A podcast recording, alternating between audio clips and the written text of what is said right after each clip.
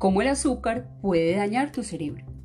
Puede ser que quieras dejar de lado ese helado o reducir las cucharaditas de azúcar en tu café, pues el consumo de azúcar puede provocar daño cerebral a largo plazo.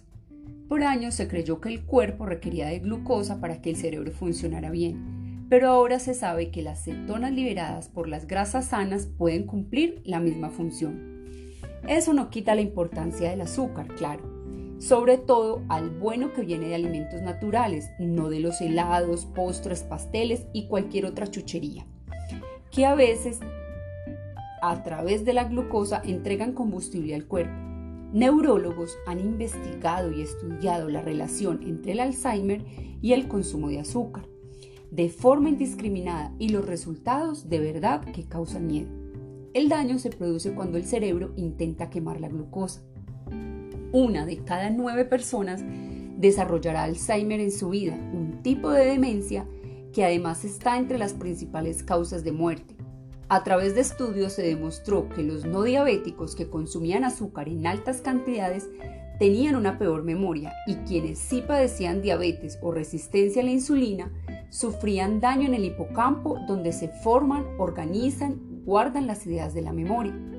También en otro estudio realizado por la Clínica Mayo, se concluyó que quienes tienen dietas altas en carbohidratos tienen un 89% más de posibilidades de padecer algún tipo de demencia.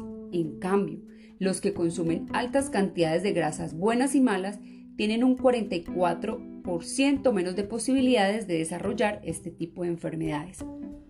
Cuando consumimos azúcar, la insulina, una hormona liberada por el páncreas, se encarga de sintetizarlo.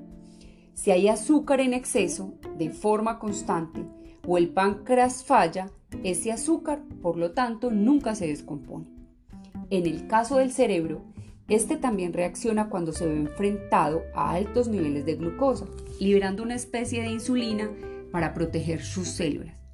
Si los niveles de insulina son insuficientes, el cerebro lamentablemente se daña.